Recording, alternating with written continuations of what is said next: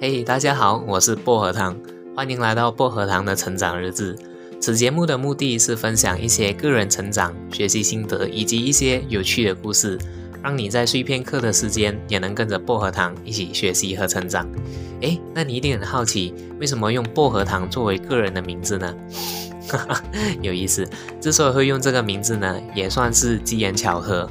因为本身有听一些有声书的习惯，偶尔发现有一些内容创造者，他们在自己的节目中使用一些有趣的名称来称呼自己，例如像牛奶糖啊、花生米啊之类的。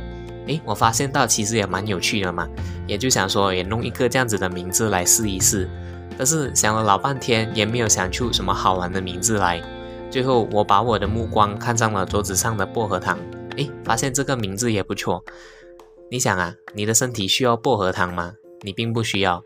但是当你工作累了、有睡意时，偶尔来上一两颗，诶，你的整个人就会焕然一新，吸入的空气也会变得无比的清爽，你的状态就会变得不一样。同理，我也想说，在我成长的道路上，把我在路上的经验总结出来，分享给你，帮助我个人成长的同时，也帮助了你。或许当你需要一些灵感，或者是一些帮助时，我能成为你身边的薄荷糖，提升醒脑的同时，也希望提升你的思维，让你重新出发。